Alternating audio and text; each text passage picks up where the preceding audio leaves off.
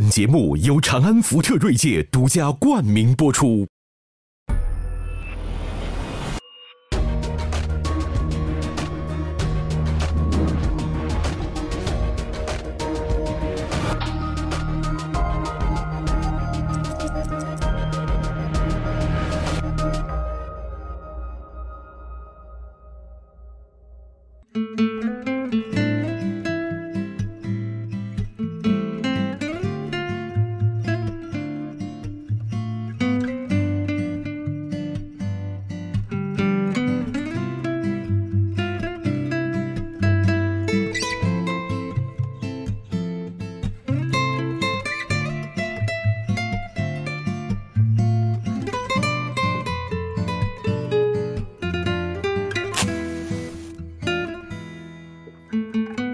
咱们还是接着上回啊，这位呢也是当年你的同行。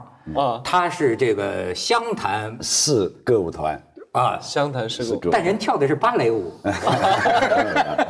那是同行。对，但是呢，这个后来呢，他这个混不下去，就去日本歌舞伎厅了，对吧？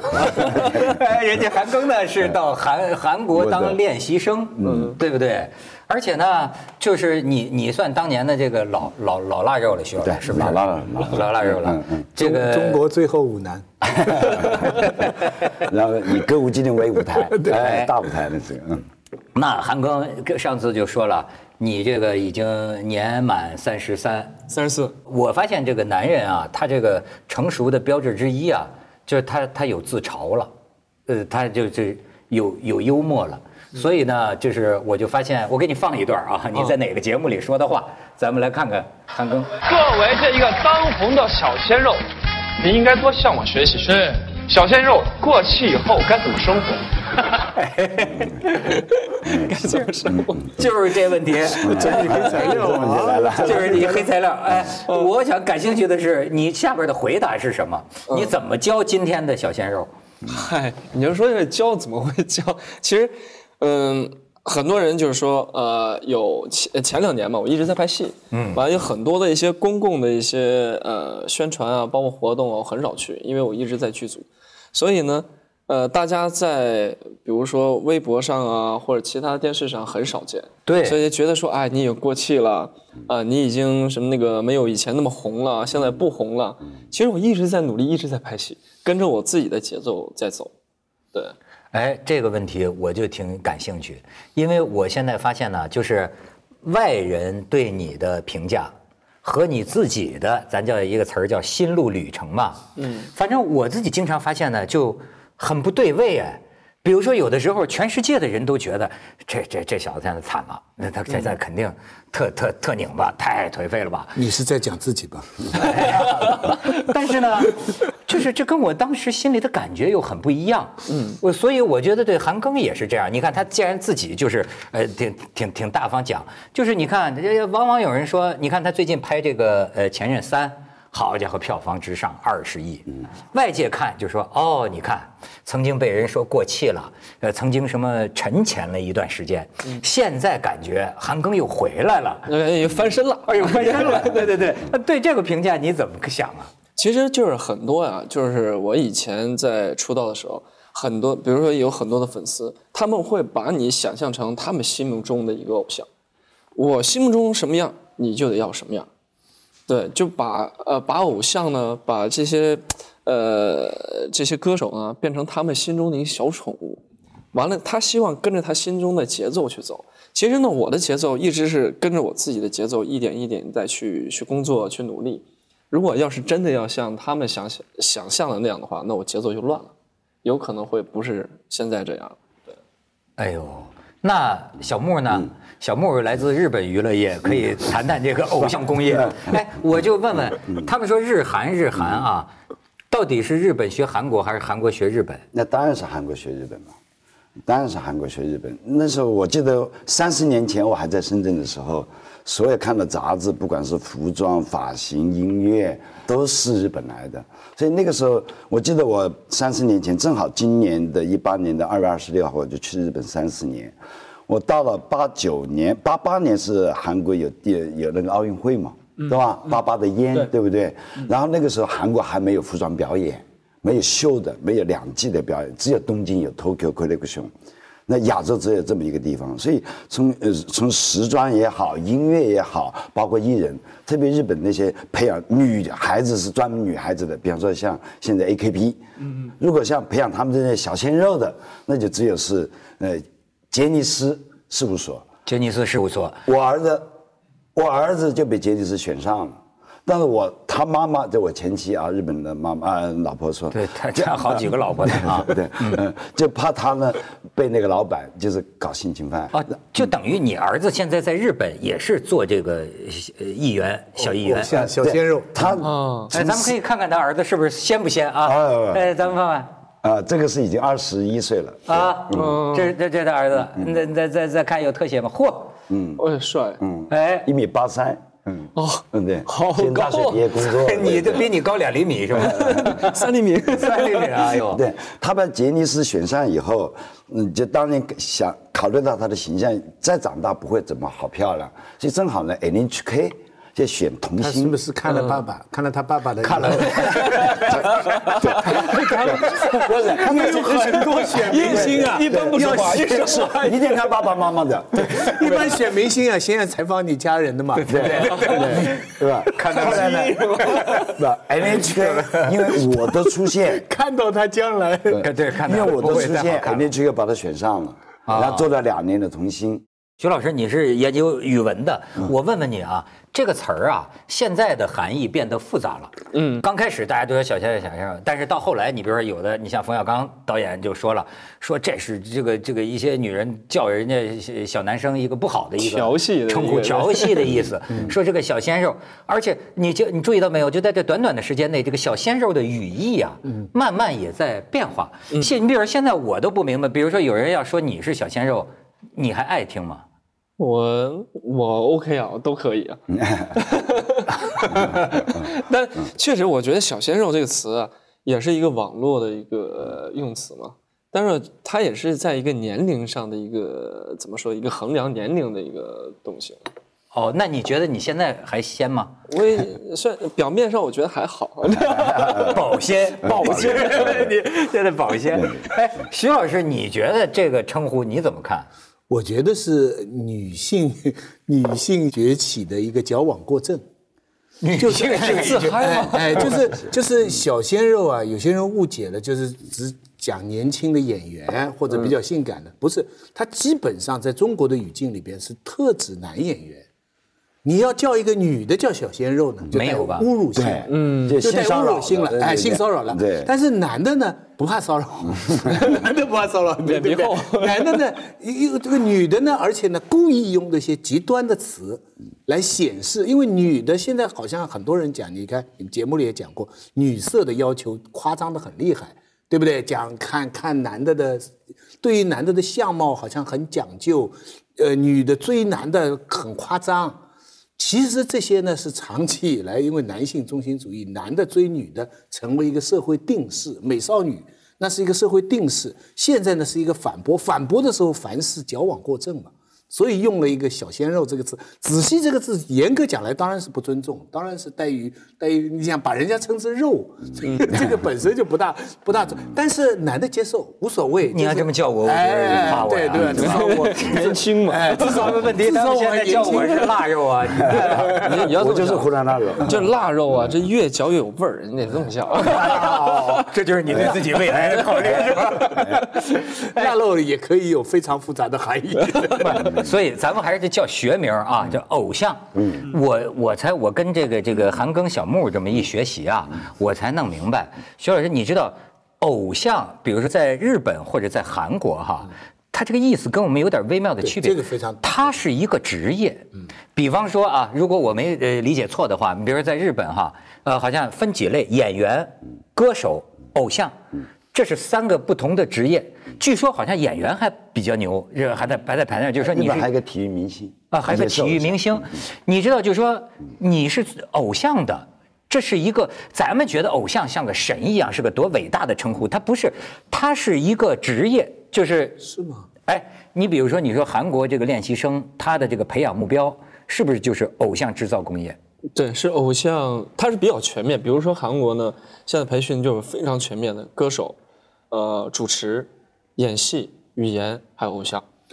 你看，就是说这个偶偶像像他可以不唱歌、不主持、不演戏，他就成为偶像。那现在不行，现在肯定是不行的。我我理解是，就是通常我们讲一个演员，你可以走实力派，嗯，你可以走偶像偶像派嗯偶像对面就是粉丝，他是文化工业的粉丝现象才需要偶像。准。就我我觉得是这样，这个我们都喜欢演员，巴布迪尼罗我们喜欢啊，这个这个呃呃那个著名的演员，以前我小时候我崇拜赵丹的，但是那个时候我不是粉丝，粉丝我觉得粉丝是不大看内容，反正这张脸我就无原则的跟着他去。你你你像他呢，他就跟的导演讲。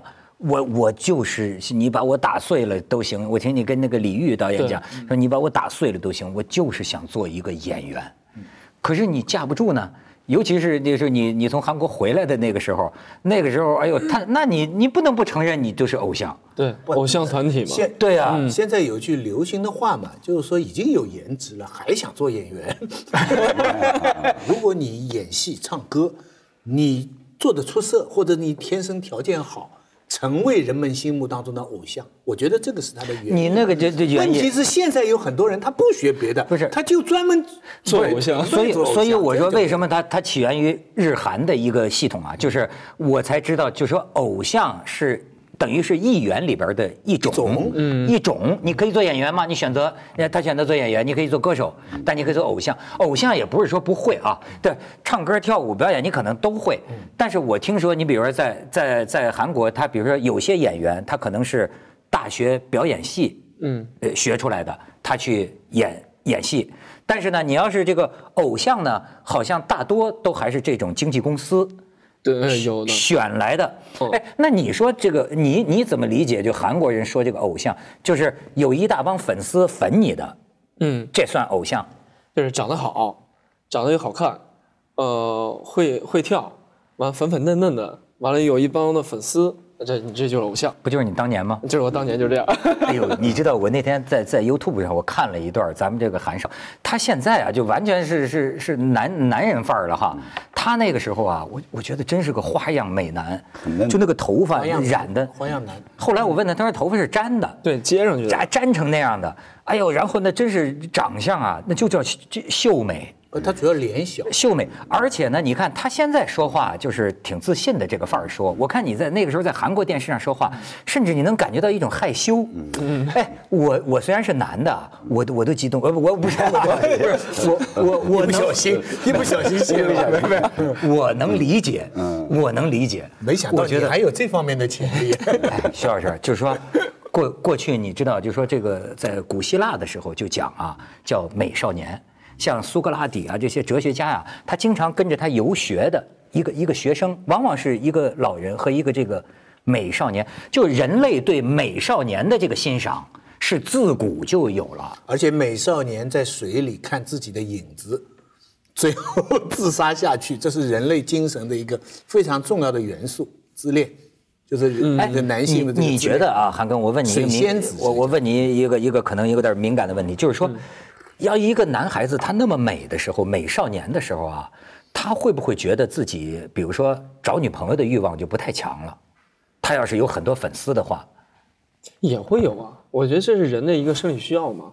啊，实际都是一样的。他们最近日本的中年妇女追一个滑冰运动员，嗯，对，对不对？追一个男生，很漂亮的一个男生，雨生叫雨生哎雨生，生跟他长得结弦很像，哎，脸小小的，羽生结弦，哎那呀，身体就像个女人一样的，对。嗯，但是世界滑冰冠军，花样滑冰，哦，啊，那个就是体育体育偶像。体育偶像，而且她长得真漂亮，嗯，长得真漂亮。就是说，哇，那一大批的，每次她滑冰完了以后丢下来的那些花了，跟那些娃娃。那个娃娃了，什么 灾难啊！他们说工作人员清洗都没法清洗，整个厅都是。那你是因为不愿意过这样的人生？因为我本来我最早我去韩国之前，我就对这些呃艺人、歌手啊、韩流是不感兴趣的，特别不感兴趣。完了也不也不唱歌，但是真是有一个凑了巧了，就是他们过来来去选人，就把我选上了。选上之后，那我就说，呃，去那边也不用花钱，每天那个每个月呢给你零花钱，这样我还能说赚点钱给父母，这样，啊，我就想那一定那就把它做好，就这样就变变成了，就变成了艺人。其实我对这个东西不是那么很感兴趣。但是你看，他却吃了很多那个苦。嗯，这上次不是还当然也尝到很多甜。他他上次说什么来着？就说你你在韩国做练习生的时候，你都从来没让你妈妈去过韩国。嗯，没让我妈妈去过，因为我不想让我妈妈看到说那个时候的一个生活状态，还有每天的工作状态。我是零九年从韩国回来以后，完回国发展，完了过了有一段时间，有一个假期，我就带着我妈妈去韩国去玩了一趟，完就给她介绍这是我以前住的地方，这是我以前的公司，我每天就这样来回走，来回走，就是两点一线，那其他地方没有去过。那他呢？啊，他就是其实挺。呃，又跟我说我说你那个你以前从来不说这些事情，那你现在才告诉我，他看完这心挺酸的。这东西算不算有点压抑？呃，青少年人性，就是，但是你从另一方面来讲啊，他又是训练出这么一帮孩子，就是你比如说，呃，咱们这儿有去那儿采访的，嗯。好家伙，你一看，比如说，可能就是个呃三十平米的这么一个四面都是镜子的那么个舞蹈教室，然后呢，就再往里头看呢，洗手间、厨房就都在一起，就等于说几乎你就是封闭在这么一个呃空间里。但他们确实在训练的时候不能拿手机，手机全部没收。嗯，对，但是它是一个有点军事化管理的一个一个。那他都练什么呢？呃，舞蹈、声乐、语言。还有表演，每天八小时就都是在干。几乎就是这样。有，但是他们有有假期吗？假期就有星期天。多大年纪的那些学生？一般也有小孩的，完也有小孩，大概是在十十几岁。那他们就没有正常的学校教育了，数理化这些东西怎么办？呃，是这样，就是说有很多的孩子先去上学，在上学的空的期间，比如说假期。到韩国来训训练，集训班。对，但如果要是学业完成了之后，他有年纪比较大的一些练习生，你就可以长期在一个月、两个月，就是在这里训练，或者是两三年这样。还教做人吗？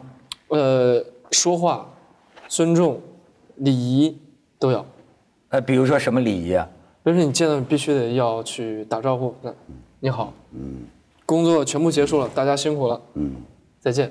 哦，好像还有见到这个前辈。对，见前辈也要去尊重的一个礼仪。在日本啊，在日本培养一个艺能人，或者是嗯造一个星，其实都不是，首先是公司去招他，或者去考试来的，都都是自己从小就开始自己家里掏着钱，觉得啊，咱家小孩可可以发展，眼睛长得大，或者讲脸白，或者形象好，可以有培养，自己掏钱去报名。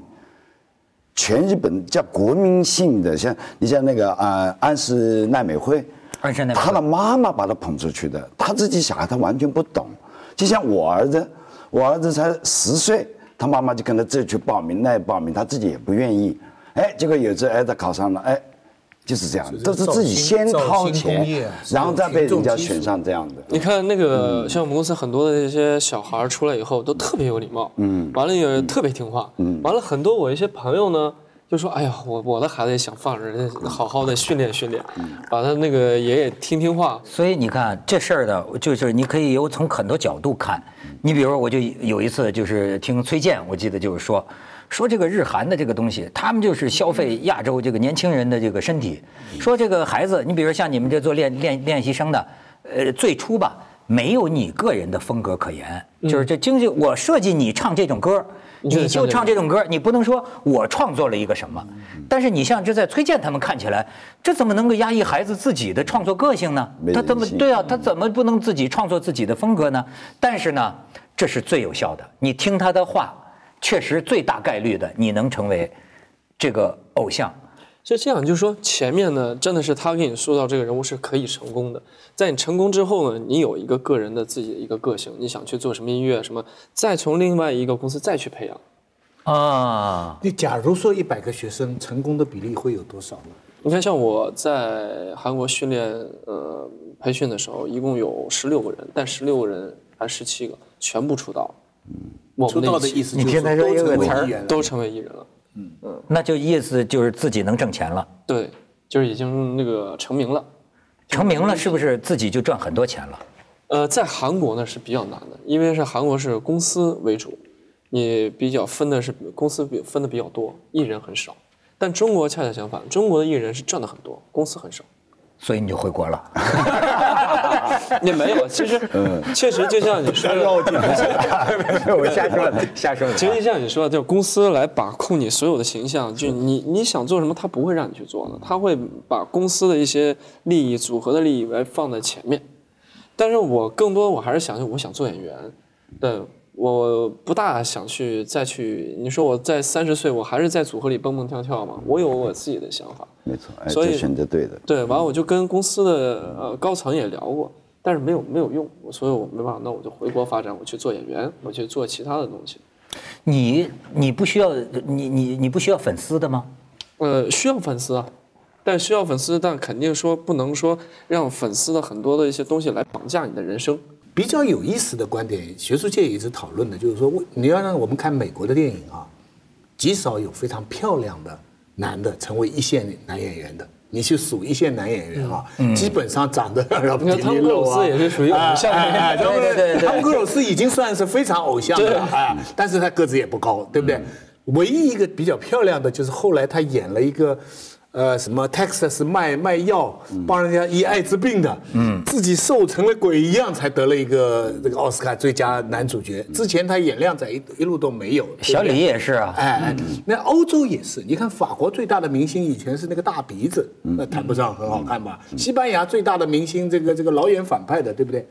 偏偏就是韩国跟日本，就是出现这个我觉得这个漂亮男生的东亚东亚。哎，小木，你对这个事儿怎么理解？呃，因为我自己儿子经历过，所以当他在 NHK 做完节目以后，他到底是继续跳舞做艺人，还是去读大学去参加工作？这一点我跟他妈妈是完全不对，呃完全不同的道理。所以，呃，实际上日本他刚才说他是十七个人，十七个都有名，对不对？嗯。但日本是全民去报名的，从小学开始。但是一个，如果刚才徐老师问的那个问题，一百个里面有两三个人能真真正出名，那已经很了不起。但如果是被杰尼斯这种公司找到了你，有三十个人里面，那十五个人出名那是肯定因为的。他开始是条件就对，呃，那就不一样，那就经纪公司不一样。还有一个就是，嗯嗯嗯，现在我们我们韩少也存在这个问题，对吧？从从小鲜肉开始，你怎么样与时俱进的，在持之以恒的保留以前的粉丝，再加新粉丝，你不能老是。鲜肉呀对不对？对你要演员，所以日本很多有名的，包括包括杰尼斯出来的很多会主持，嘴巴讲的溜溜的，哎，学习嗯那就学习了很多东西，脑子里面进了很多东西，就是你这样真的会看。所以红白歌星大会全是他们这些演员在主持，不是那些专业的。所以当演员演电影、演电视剧，当演员，然后五十岁还不结婚，就为了粉丝。所以这些他们很很努力的。韩庚也是考虑到将来结婚的问题，是吧？我还好，不会去太去避讳。我要该结婚我就结婚。嗯，你当时的时候有没有觉得特别别扭？就是他这个打造你的这个要求，对你所有的要求，你还是选择我就服从，这对我有好处。呃，先是服从了，就是刚开始你得去听他们的话，嗯、乖乖的去训练，呃，把你打造以后，但是确实你从来没有做过艺人，突然有那么多的一些粉丝，或者突然有一些那么多的上电视，就会有一些不行，因为你你没有了生活，你去哪里你都不方便，对，慢慢慢慢慢这些东西你就接受了。我能相信他作为一个外国人在韩国那个地方生存，其实跟日本一样的。我倒我倒不是想讲我自己啊，就他作为一个艺人，又不是母语，又不是韩语，对不对？跑到一个国家，在那个环境，所以他不愿意让他妈妈去看呀，就可以可想而知。就是你就是本国的一个人，作为一个艺人训练都是很残酷的。韩国也是这样，打人、骂人，日本也会的。不，我听说韩国这个练习生有的还打呢。嗯，啊，打如果呃，我们的以前的一个声乐老师，那时候我们那个很多人就是站站站站一排，完了就开始唱，如果唱的不好，完了撅屁股就是打你屁股，嗯，真打，嗯你你给打过吗？我也被打过。韩国是很厉害的。对那他男的还好一点，女的你稍微你真的成了大人以后，饭局、酒局必须去的。我在韩国我就经历过，我我带着日本的一流的设计师，是吧？我们跟韩国一流设计师呃呃去沟通的时候，哎，那些模特、艺人全来陪的，这是他工作。不是，所以不是前些年韩国有一个点有女艺人什么自杀的，最后爆出来就是因为要陪着经纪公司的大佬们去陪酒嘛，是吧？哎，这么说，但还好我们没有经历这些，男的还好。对，男的好一点。其实呢，这也是由来已久，也是传统。中国过去梨园子弟啊，也都是要吃很多皮肉之苦的。但不同的是，梨园子弟最后练出来是，我们看来是真功夫，啊，你成为一个啊，你这个传统里边是一个传承，而偶像呢，它是包装的成分多，啊，这个才是不同。人设。你看我以前在学习舞蹈的，对啊，学习舞蹈的时候也是像呃像徐老说的是那个梨园的那种，呃也是打。也打，对对对，我们在踢腿时候去练舞蹈踢腿，他拿棍子这样，他而且很理直气壮的，说我为了你好啊，为了好否则你老是做什么？不是这个有些行业很特殊，据说这个就是小孩儿练跳舞啊，他有些时候就得打，比如说什么下叉的时候，对他就是一屁股急去坐你啊，对，老是扳腿。他不那样都你你你就哭过是但是但是不知道怎么样，你对于这种梨园啊、跳芭蕾啊这种强行的训练，我们相对来说比较能够理解。嗯，可是你为了做偶像脱手才被打，我这个就觉得这个有点不。他你像你说这个做偶像，他除了这些跳舞啊、唱歌啊这些训练之外，你要为了这个做偶像还要有些什么？就很多、很多的清规戒律，是不是？很多就比如说还有就是说话，采访，比如说我们人比较多，谁回答什么问题，谁回答什么问题，你只回答这个问题，哦，这都是分好的。分好的。你当时负责回答什么问题？嗯，感情问题我也忘了，说什么。哎呦，真是我，我觉得我上次在那个 YouTube 上看看见一段，他那个啊当时在那儿，他就是说就说韩语，我就感觉到挺不容易的。他那个组合别的都是韩国孩子，他呢笨吃呵呵的就得学这个话。但是他有一个，他靠这舞蹈把他们给震了。我我看你们那节目，就是说说，哎，这是这个什么？原来是学中央那那什么学民族舞的，说你来给我们来来，哗，他给他们来个藏族舞，把那帮韩国人看傻了。然后就是说再来一个，来个苗族舞，咵打着旋子给他们跳一个。哎，那我看把他们给震了。这个技术含量比较高的东西。还是专业出身吧。但是徐老师，你刚才讲的这个让我觉得也挺有意思，就是说这个东亚呀，它这个偶像工业或者说这个这个培养的这个小鲜肉啊，是好孩子的形象。你发现没有？这个东西，哎，这个东西就很，你要讲深了，很有意思。你比方说，在西方，呃，好莱坞啊，他有一种形象叫 bad boy，就坏孩子，坏孩子坏孩子。你看，反叛型的，那你你要再讲深了，你比如说，你看西方人讲啊，人之初性本恶，对吧？他们就觉得哎，人是可以有恶的一面的，对吧？但是你看东方的，尤其是你看韩国，就是中国的儒儒教嘛，你你这都有关系的。就是说，呃，我们曾经觉得，你要有些人会觉得说，这孩子这么教育出来，都是像被机器流水线上制造出来的偶像。人的个性产品对嗯人的个性在哪里？可是呢，所以也有另一些人认为，就是说，假如他们作为中学生的偶像的话，那么某种程度上打造出来这么一批乖孩子，他们这懂礼貌，见到长辈很尊重，见到粉丝很友好，你觉得他是非常受约束吧？可是好像从某种社会的角度上说，孩子们有这么一个呃好孩子或者乖孩子的榜样，榜样呃，他是什么坏事吗？表面是心灵鸡汤，实际上是毒药，因为他们很崇拜这些人的形象。但是他们很快就会在八卦杂志在什么地方 知道了他们的，知道了他们的真实就怕崩塌。其实这个是所以呢，那些年轻人，你说学这种偶像，长大以后，等他一独立思考的时候，这就表面心灵鸡汤，实际上毒药。其实它还有两面的东西，它也就像徐老师说的，也有是毒药，也有可能就是说，你打造出来这个艺人，他有影响力。比如说在公益上，你觉得你每年，对每年很多的粉丝，呃，你带领他们去做一些公益的事情，你每年你看到一些照片啊，或者其实你也是觉得是比较有，不，等到他长大了，这个这些粉丝以后长大了，他留下来的是当初自己年少时候的浪漫的情绪，嗯这个是我少年时候的偶像。他不会记得这个偶像曾经多么孝敬父母啊，做五讲四美啊，宣传什么世界和平啊，这些东西他后来都知道，这些不重要。但是他保留的记忆是他年轻的时候，他那个时候那么痴迷，把他的画像贴了整个房间做一些，可笑的事情，哎，做一些可笑的事情。还有一条很重要，就这个你刚才讲这个小鲜肉文化哈，虽然它是亚洲的一个特产，中国也受影响嘛，但它其实随着历史在变化的。我跟你讲最简单的概括哈，在呃六十年代，甚至更早的时候，中国的一流的演员啊，很多都是靓仔，就非常漂亮，你能数的哈啊，赵丹啦，孙道临啦，王新刚啦。啊，什么就是这一类啊，就是又就八十年代时候，小鲜肉是唐国强啊，呃，对，但你听我说下去啊，到了八十年代啊，这个形象就被抛弃了。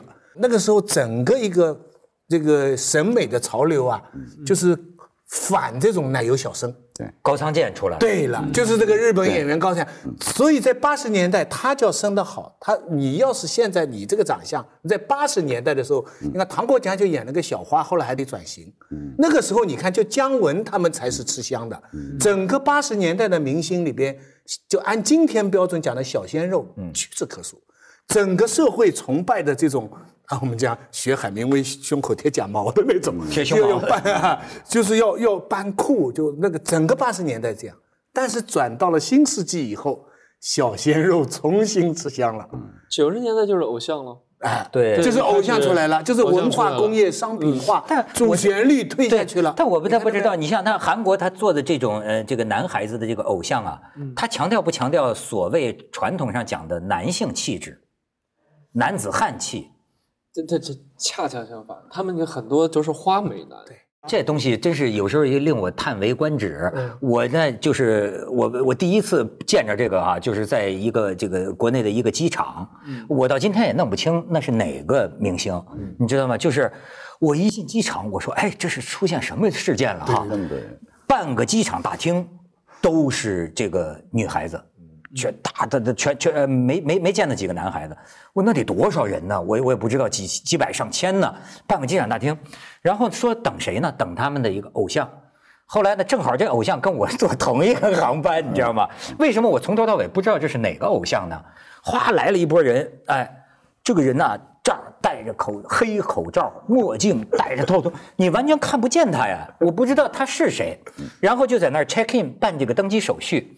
哎，我发现他们自有他们的这个这个玩法，但是哎，女孩子们也很有秩序，也没有说上去怎么怎么着，就哈哈哈哈就这样的。然后呢，好像是有一个代表，这个代表呢牵了一根恨不能有一百米长的红绳，就是这些女孩子也没有破坏机场秩序啊，一头拉在这些女孩子方阵的这手里，一头呢，他可能就跟他的经纪人有这种呃接接洽，然后就说哎安排好的然后这个这个偶像呢就把这绳抓住，我说这叫一线牵了，你知道吗？抓这一百米，还有这这叫对无丝线，他就抓着抓着，最后呢啊他也很酷酷的啊，这这招个手就进去了。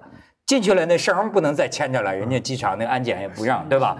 然后呢，飞机飞上去，绳儿一发一一撒手，这个这女孩子开始唱尖叫起来了，不是唱唱什么呢？就是千年等一回，等你回来呀、就那意思就是说，等你唱这么难听，不，当然是我了。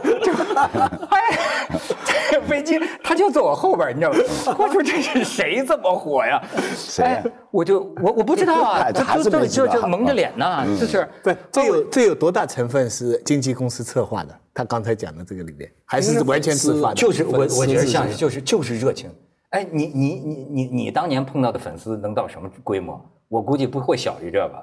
也差不多也是这样的，就是我们一出机场真的很难出机场。那个时候呢，你你开演唱会的时候，嗯，那那个粉丝们会比如说把票全买断，还是会会会会怎么样？呃，很难买，因为我一五年的时候我去呃开一个演唱会，我是免票的，我想做一个不一样的演唱会，反正大家就站着把它做成一个 party 那种的演唱会，但是他们是免票的，只能呃有限的，有一千人，只能有一千人进，其他人进不了。但是那个票呢，他们就会去炒，炒到一万多、三万多都有。我天哪！但是有没有碰见那种不理智的？也有。哎，我上次碰见一个，就是是是不是不是我碰见你，我听你说，一个是上来强摸你的，还是怎么着？有强摸的也有，但是一般都是没没关系的，女的亲男的就没啥关系。你不知道最最最心酸的，你还是老艺术家。你知道有一次我到长沙，我这我跟正好跟一个老老老艺术家是吧，表演艺术家同机，你知道吗？然后一出去呢，咵两排他的人。老艺术家脸上还有点羞红，还得羞红，说你看看，他们都知道了。结果 我陪着他一起走过去，没有人有反应，原来是等着我们后头的那个老艺术家心酸呐，然后发表了一通对社会现在的感慨。但你们现在这个粉丝文化，这真的是从日本来传过来，从日本完到韩国到中国就开始有这样的一个叫粉丝文化，还有一个粉丝俱乐部。嗯。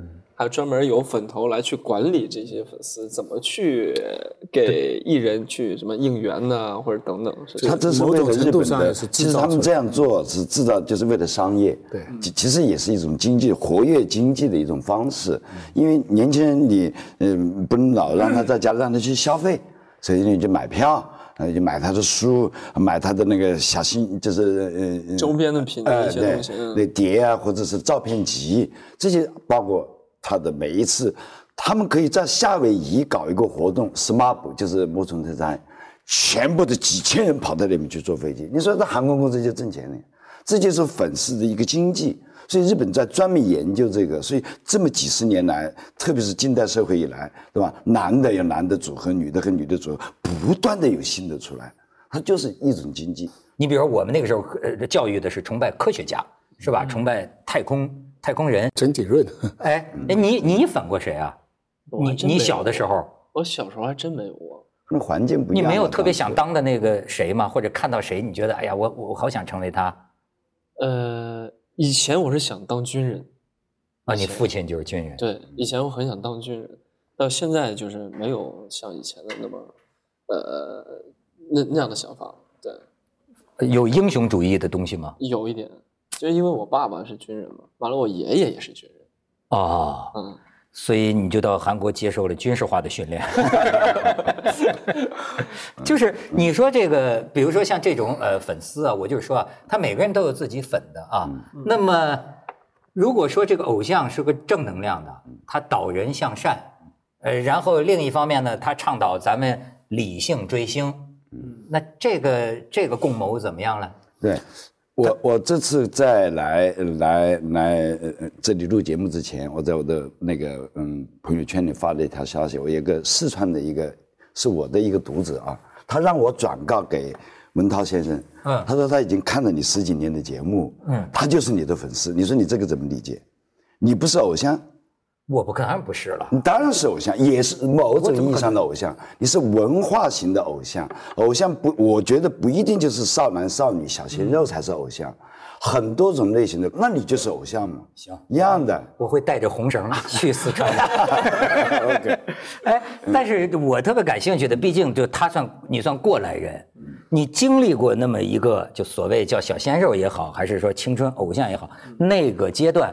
真的就是像咱们一开头说的问题，你作为过来人，你有什么体会？人家还没过呢，人家还是偶像呢，你老提醒人家过来人，过来人。不是你，你觉得你现在 促人心还还还能叫小鲜肉吗？我现在已经不是算小鲜肉，因为他现在有很多的一些新人，真的年龄很小，长得又好看。但是他刚才说了嘛，你要称他小鲜肉，他还是开心的，很开心。可以啊，我也觉得可以。但是人家要叫你小鲜肉，你也开心。当当然了，你叫我腊肉，我都开心了，至少还能吃啊。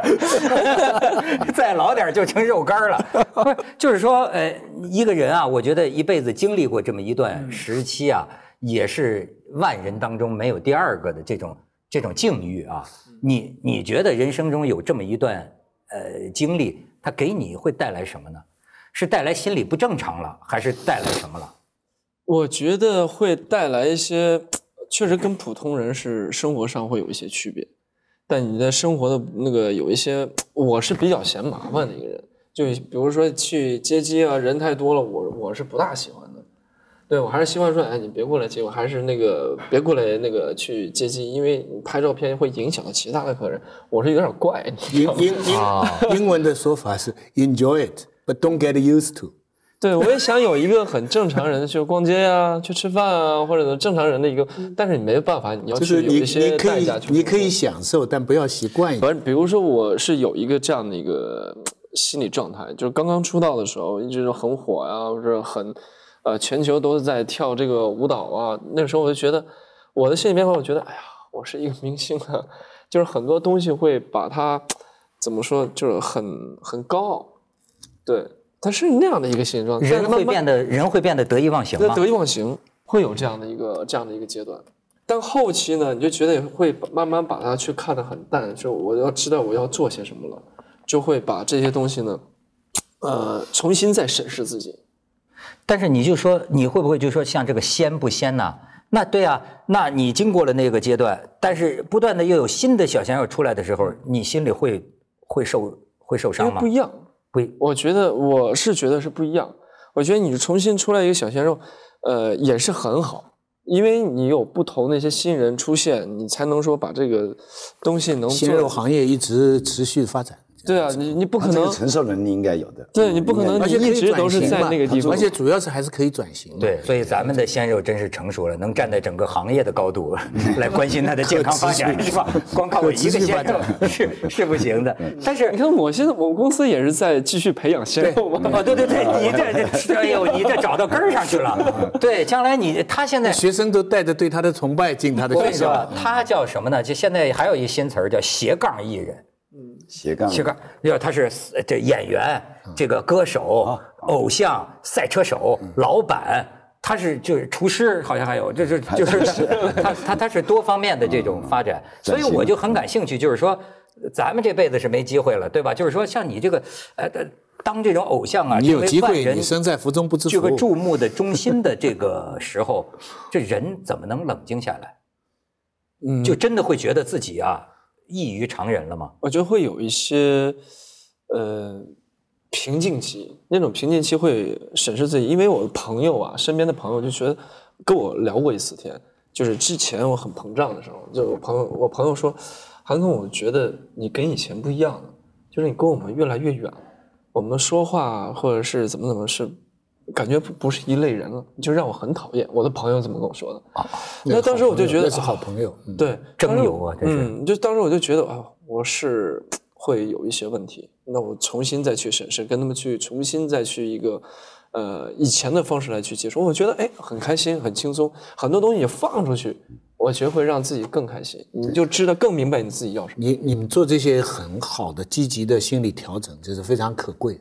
但是客观来说啊，其实人呐、是很难下来的。人到了一个什么程度、啊，对所以他就一直会记得这个程度。嗯，就是说将来你你你发展了，或者是变化了怎么样，总而言之你会记得这个程度。其实人是很难往下走的。对对对，我我我就是想问他这个，就是我觉得就是说很难的，这人呐，真的是你曾经被捧到那么高啊，的万千人这个敬仰，那会不会实际上会变得就一方面是可能很骄傲，对吧？哎，但是另一方面呢，会不会变得就缺乏安全感？就是哎呦，哦，我我那段时间真的是极其没有安全感。我就觉得说，如果我一直都是这样的状态去呃生活的话，万一有一天我不出名了怎么办？但是，没关系，房子还在。所以我那时候我一有钱我就买房子，一有钱就买房子，一有钱就买房子。所以到后面呢，我的一个方向和想法，还有一些梦想就变了，就是变到说，我以前在韩国学了那么多的一些呃，学了那么多东西，包括培训的一些很多的一些系统，怎么去培训，怎么去整个流程，我是太清楚了。所以我就换了一个方向之后，我就想说，想去把这个东西复制到中国来，让再去培养中国的一些艺人。但这样的话，我就忽然我就觉得有有事做，我有安全感，有另一个梦想。偶偶像跟演员呢，很多地方其实是相似的，比方刚才像怎么走红啊，怎么被人取代啊，怎么训练。但有一个区别是什么呢？演员呢，如果你是真正的演员呢，他其实心中会看到什么是最好的演员，自己跟这个中间还有多少距离，以及自己一生怎么来追求。偶像呢，很难有这么一个标杆的。偶像的，当然你也可以说他的我的粉丝一百万，他的粉丝一千万，但是你心里都知道，这一千万不代表比我一百万好十倍。哎对不对？所以偶像这个东西，它没有个客观的标准，所以人心就不定啊。你一生的奋斗目标，你不像你唱京戏的，比方说我学梅兰芳，那我梅兰芳在那里，我我就一慢慢的学了。偶像不一样啊，所以这个偶像这个东西非常容易上去，但是也非常很不稳。哎因为我之前我也说，我说我不想做一个很高的一个这么粗的一个小树，我我可以做一个很矮的这么粗的一个木桩，我觉得这个更扎实，让我更有安全感。所以啊，你别看他比我年轻，我在他身上学了这一招。你比如说，你像我可能也会担心啊，做比如说做主持人，对吧？哎，那总有一天人家不喜欢看我主持节目了，那那个时候怎么办？不安全了吧？安全是什么？要自己的把自己的道啊拓得更宽。我呀。培养主持人，你们在你活的主持人，我培养出来，不是是吧？都都主持人。学校，把把把有限的对收徒弟，对对对，把有限的生命融入到无限的为人民服务之中。那其实你除了主持，你可以当教授呀，去教人家怎么去演讲这东西，哎我就跟你说啊这这的。这人韩老师现在就是在这样做呀。你比如说，人家跟你一样，你们都是跳舞出身，一个是湘潭芭蕾舞是吧？一个是 一个是中央民族舞啊。人 人跳人跳舞出身，现在这个年过三十了吧？嗯他现在要做一个很大的一个跳舞的节目，嗯就是呃这也是好像也是优酷的，叫这就就是呃，这就是街舞。这就是街街舞那他做什么呢？他做导师。对，我做一个队长，就是来选队友，完了让队友成为冠军，哦是这样的。你看街舞的嗯这不是街舞发展道路啊，全给小又鲜肉多了一个斜杠，又多了一个斜杠又多了。一个斜杠，对，为了为这个前赴后继的小鲜肉指明了未来的方向啊！韩少厉害厉害厉害！嗯来来来我我我最我最我最后给你们秀一段他跳的最炫的那个舞技啊！好咱咱咱咱秀一段。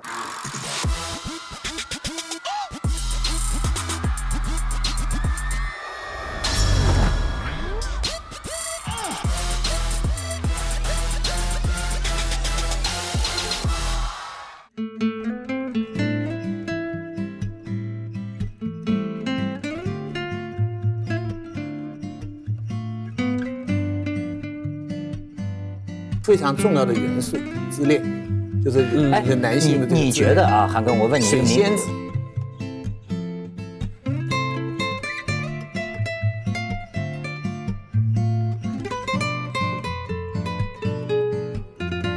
如果像培养他们这些小鲜肉的，那就只有是呃杰尼斯事务所。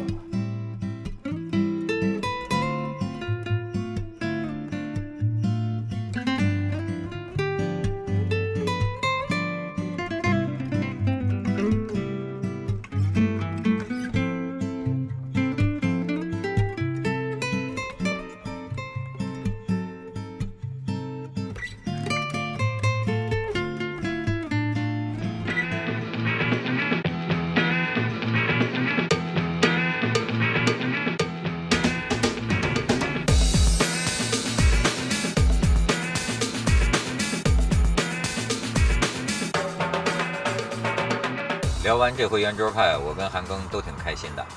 我跟他呢是在圣彼得堡啊初次相遇，巧了，哎，不刚说让我们找流量明星吗？我就碰上一个，可是真请啊，我这一肚子小肚鸡肠。一个是人家肯不肯来呢，二一个来了能不能说呢？再一个我们说这话题小鲜肉，他当年那么火，可现在是三十多岁的这个保鲜肉了啊。那人家人家说了会不会得罪人家？呃，不得罪人家，我会不会得罪他的粉丝啊？所以一肚子小肚鸡肠。但是聊完了，哎呦，我们都放松了啊！我跟韩庚说，我说你真是挺爽啊！我也算知道他的粉丝为什么喜欢他了。这东北话讲啊，实在人儿啊，这个像他说的一样啊，他都不会被粉丝的意见所绑架，一路按照自己的节奏在跳舞。这么多年啊，一关又一关，不断创造新成就。哎，这就正扣上我们赞助商那口号了：新锐界，新成就。要说我们这赞助商啊，真是长情。从去年到今春呢，跟我们圆桌派啊，福特锐界是一路相伴，共同成长。所以我得感谢长安福特锐界，因为你的支持，才有了我们这回宾主尽欢的圆桌派。